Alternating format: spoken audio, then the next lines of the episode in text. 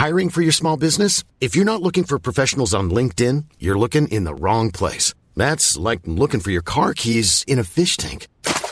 LinkedIn helps you hire professionals you can't find anywhere else, even those who aren't actively searching for a new job but might be open to the perfect role. In a given month, over 70% of LinkedIn users don't even visit other leading job sites. So start looking in the right place. With LinkedIn, you can hire professionals like a professional. Post your free job on linkedin.com slash people today.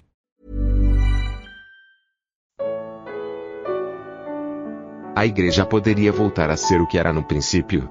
Atos capítulo 4. Comentário de Emaro Persona.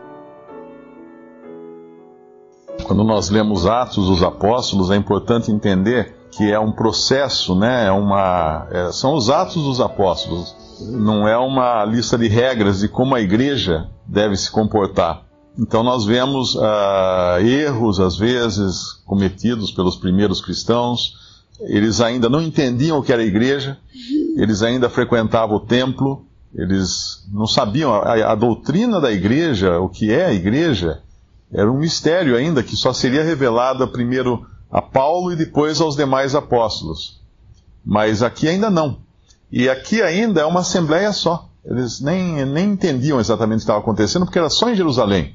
É claro que muitos daqueles que se converteram uh, no, em Atos 2, eles devem ter retornado a, aos seus lares, aos seus lugares, mas provavelmente quando eles retornaram, eles começaram a frequentar as sinagogas dos seus lugares, porque eles eram judeus. E no princípio, o cristianismo era considerado uma seita dentro do judaísmo, como foi, como eram os fariseus e os saduceus e os essênios. Então não havia ainda entendimento do que era a igreja, mas nós vemos o Espírito Santo nos mostrando aqui como foi essa, esse princípio. E é claro que esse espírito deles aqui não estava errado, né? A gente fala assim, não, mas isso é, isso é só no começo, então hoje nós não devemos mais andar assim. Não, o Espírito estava certo. Havia abundante graça, né? E em Atos mesmo, tem uma passagem que fala assim, uh, eu acho que Paulo, que menciona as palavras do Senhor, que não aparecem nos evangelhos, mas o Senhor disse isso, que mais bem-aventurada coisa é dar do que receber. Então, esse espírito de ser mais bem-aventurado a coisa dar do que receber deveria acompanhar o cristão sempre. Uma, uma frase popular, eu acho que eu repeti aqui outro dia, uh, de dar esmola com o chapéu dos outros, né? A gente tem essa, essa frase usada sempre no sentido negativo, mas para o cristão é correta essa frase, porque tudo que nós temos não é nosso, pertence ao Senhor.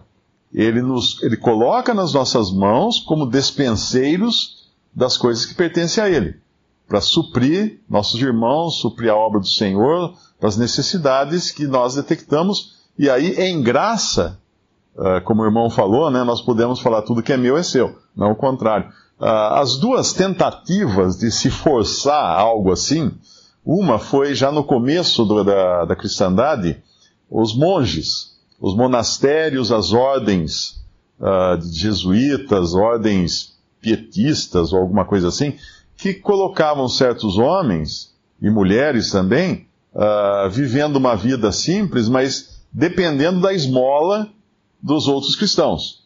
Então era tipo assim: olha, vocês precisam nos ajudar, porque nós somos pobres, nós ficamos só orando, então vocês nos ajudam.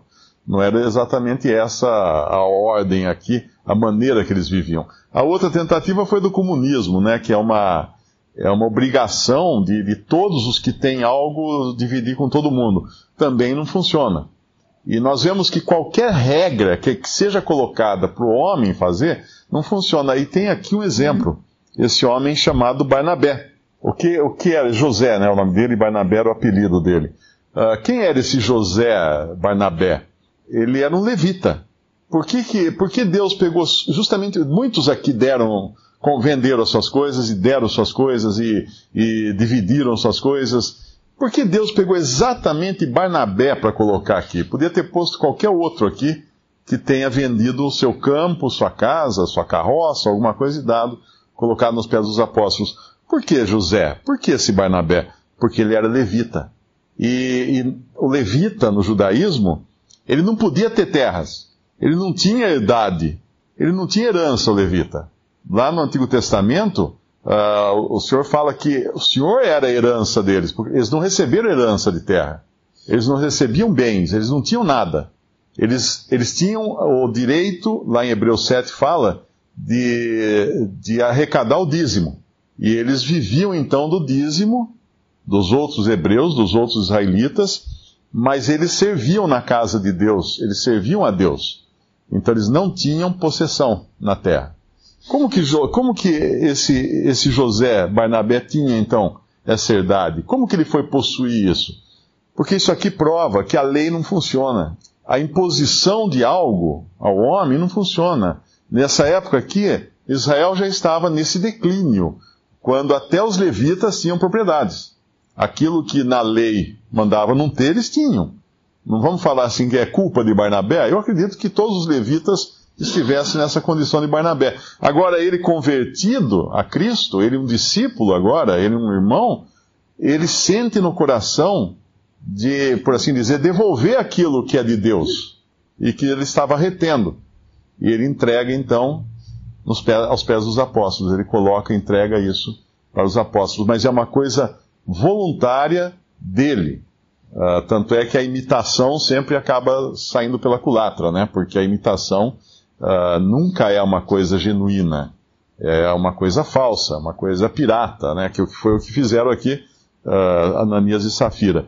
Mas mesmo essa, essa disposição que a gente vê começar no capítulo 2, quando fala que vendiam, versículo 44, e todos os que criam estavam juntos, e tinham tudo em comum, e vendiam suas propriedades e fazendas, e repartiam com todos, segundo cada um havia de mistério.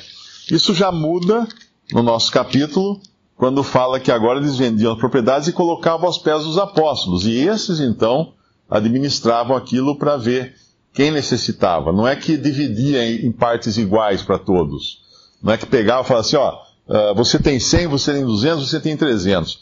Dê tudo aqui, vamos dividir em partes iguais agora, cada um vai ficar com uma parte igual. Não era isso. Eles davam aqueles que necessitavam. Quem não necessitava não recebia. Uh, não era uma, uma, um comunismo, todos tendo tudo em comum, no sentido de todos uh, dividir por todos. Mas quando a gente chega no capítulo 6 de Atos, nós vamos ver que já a coisa não estava funcionando também. Por quê? No capítulo 6, versículo 1 diz que, ora, naqueles dias, crescendo o número de discípulos, houve uma murmuração dos gregos contra os hebreus, porque as suas viúvas eram desprezadas no ministério cotidiano. E os doze, convocando a, a multidão dos discípulos, disseram: E aí eles vão fazer agora, instituir os diáconos, para que eles cuidassem então dessa parte material, enquanto os apóstolos se dedicariam mais ao ministério da palavra e às orações. Mas com o tempo nós vamos ver que isso aqui também uh, funcionou apenas ali, em Jerusalém. Esses gregos não eram gentios, eles eram judeus, uh, judeus, ou convertidos ao judaísmo ou judeus que moravam fora de vieram de fora de Jerusalém, que eram de outros lugares. Mas uh, o evangelho seria pregado aos gentios mais tarde, eu creio que no capítulo 11, uh, quando ele, capítulo 10, o centurião Cornélio, e depois no capítulo 11, o evangelho é espalhado por, por Antioquia, e aí nós vemos a primeira assembleia formando fora agora de Jerusalém, mas nos moldes de uma assembleia uh, reunida realmente lá em Antioquia, inclusive eles sendo identificados como cristãos pela primeira vez. E quando nós entramos nas epístolas, nós vamos ver que agora a coisa é muito grande. Então não se falava mais em um lugar, em uma assembleia, em todos estarem juntos e tendo tudo em comum. Eram, eram várias assembleias uh, espalhadas por toda a Grécia, por toda a Ásia, e obviamente com necessidades diferentes, com culturas diferentes, com maneiras diferentes.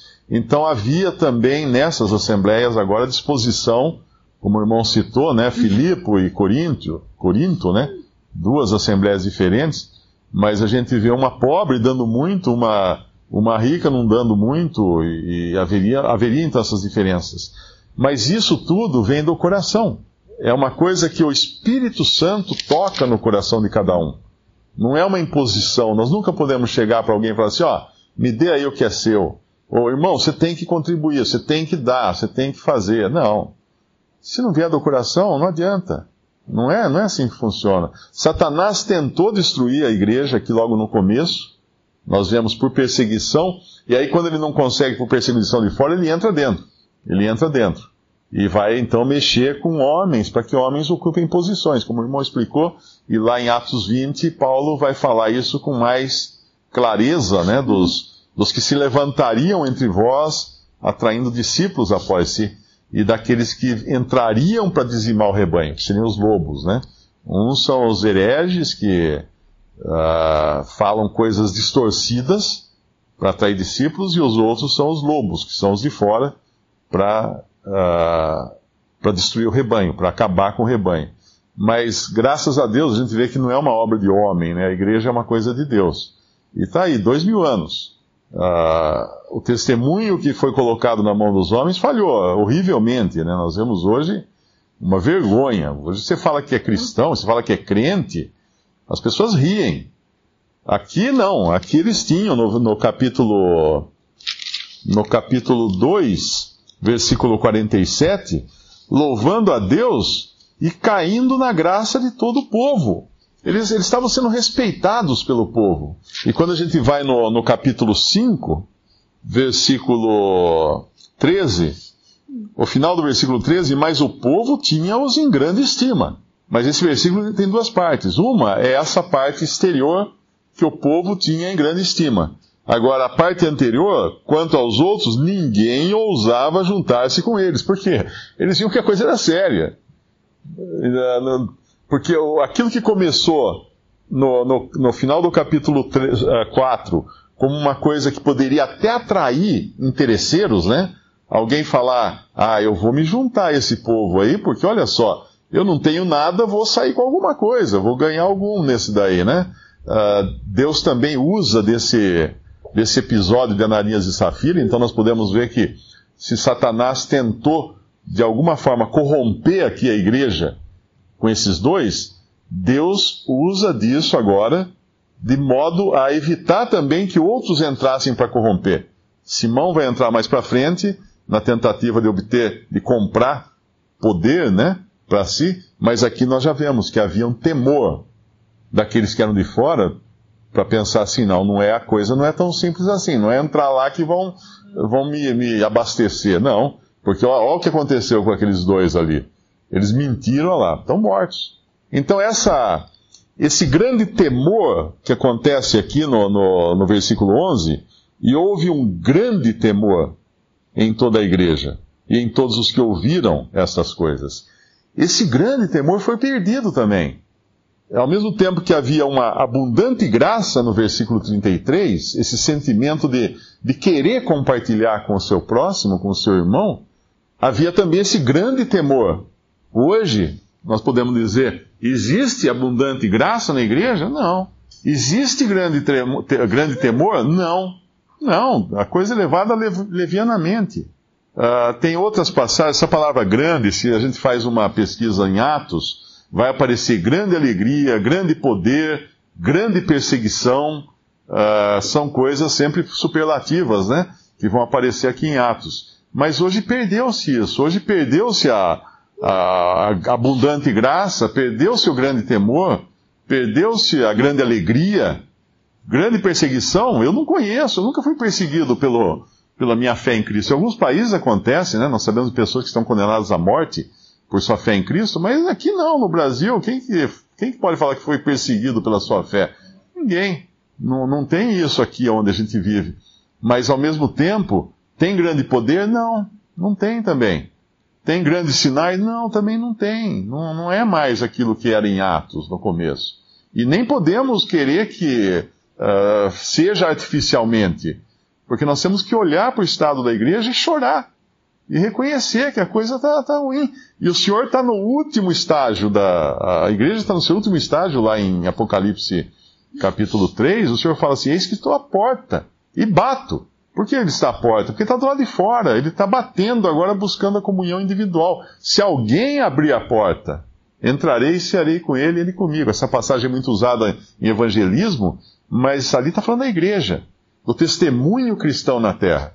Cristo do lado de fora batendo, buscando um testemunho individual agora, porque coletivamente a coisa foi toda fracassada. E, e nós podemos nos, nos alegrar, de, de certa forma, que o Senhor ainda tenha mantido o seu testemunho aqui na terra até que ele venha, ele vai manter isso. Mas em grande fraqueza. Os coríntios, Paulo admoesta eles, fala assim: uh, vede uh, quantos doentes né, entre vós e quantos que dormem. Por quê? Porque o grande temor tinha ido embora. Eles estavam celebrando a ceia como se fosse uma coisa qualquer. Cada um chegava, comia, se embriagava, ninguém esperava pelo outro, e Paulo falou: ah, olha quantos doentes, quantos que dormem. O que era aquilo? Era uma escala, uh, vamos chamar assim, menos evidente, mas ainda existente, de Ananias e Safira. Quando há pecado não julgado, quando há falta de temor, Deus vai julgar, de uma forma ou de outra, ou por enfermidades, ou por morte, ou por, por ruína, de alguma maneira a igreja acaba sofrendo isso. Visite respondi.com.br.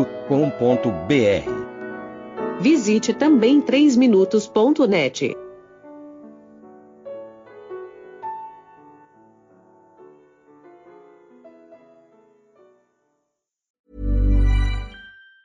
Even on a budget, quality is non-negotiable. That's why Quince is the place to score high-end essentials at 50 to 80% less than similar brands. Get your hands on buttery soft cashmere sweaters from just 60 bucks, Italian leather jackets, and so much more. And the best part about Quince, they exclusively partner with factories committed to safe, ethical, and responsible manufacturing. Elevate your style without the elevated price tag with Quince. Go to quince.com slash upgrade for free shipping and 365-day returns.